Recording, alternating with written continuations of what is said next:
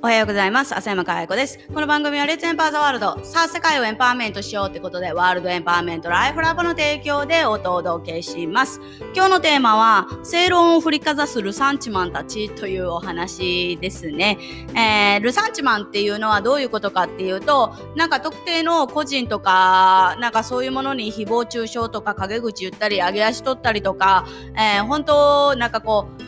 とにかく文句ばっかり言うてる人たちですよね。えー、だからまあ弱者の逆恨みというあのことなのかもしれません。これはですね、哲学者のニーチェがですね、あのー、弱者、こう文句ばっかり言う人のことをルサンチマンという言い方をしたっていうところから来てますよね。で、えー、正論を振りかざすルサンチマンたちということで何を言いたいかっていうと、あの、正論には全く意味がないんだっていうことです。自分の常識は相手の非常識だし自分が正論だと思っていることっていうのはそれは実は正論じゃないっていうことなんですよね。だからこれが正しいんだってこれが真実なんだってあの言ってしまう人なんかよくいますけどそれはすごい恥ずかしいことで世の中を知らなすぎるというか、うん、そういうことですね。でよくそういう人たちがあの言うことって何かっていうと普通はとか常識ではとか、うん、常識からするととか、そういう言葉を使います。普通そんなことしないでしょって。常識で考えたらわかるでしょうとか。いやいや、そもそも普通や常識ってなんやねんっていう話、私から言わせればね、なんやねんっていうことになるわけですよ。で、例えばなんですけど、あの、隣の国、韓国ですね。韓国では、あの、食事のマナーは日本と全く違うわけですよね。例えば日本ではよく、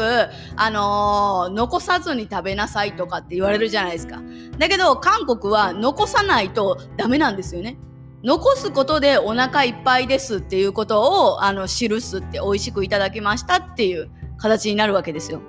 であとはそうですね、えっと、あぐらかいたりとか、えっと、膝を立てて食べるっていうのは韓国では当たり前ですね。そうやってちゃんと食べるっていうね、ところだったりします。だから日本で、この、このね、自分の、えー、日本というせあの国、そして、えー、自分の生きている世界、そんな狭いあの範囲だけの常識をどれだけ振りかざしても本当に意味がない恥ずかしいことですよね。で、なんで正論を振りかざしたり常識はとかって言ってリサンチマン的な誹謗中傷したりとか陰口言うたりするのかなっていうことを考えると、まあ基本的にはロジックで考える力がないからだと思います。考える力がないから、あの、もうなんかこう、言いくるめるっていうね、なんかこうもう誰かに借りてきたようなあの言葉で感情をむき出しにして言いくるめてしまうみたいな。で、自分では実は正論を言うてるつもりなんやけども、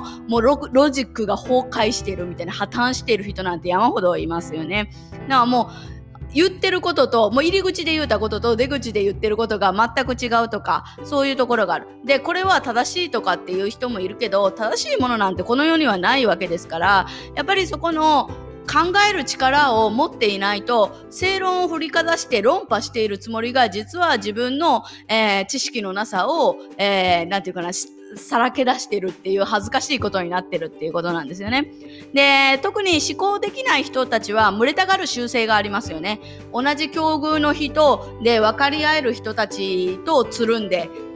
どんどんどんどん自分の世界を狭くしていくみたいな。だから本当になんかこう褒められたりとか、共感されたりとか、ちやほやされる場所をそういう人たちは大好きですよね。で、あの、胃の中の蛙になって、えー、なんかお山の対照的なところになって、ちょっと外へ出ていっちゃうと、えっ、ー、と、パンって叩かれたりとかするから、なんかこう逆に逆ギレしたりとかして論破しようとするみたいな、そういう感じなんじゃないのかなと思います。なんで、もし本当の意味で、なんて言うんでしょうね、不安とか恐れとかに振り回されずに、あの、生きていきたいんだったら思考力をつけるしかないと思います。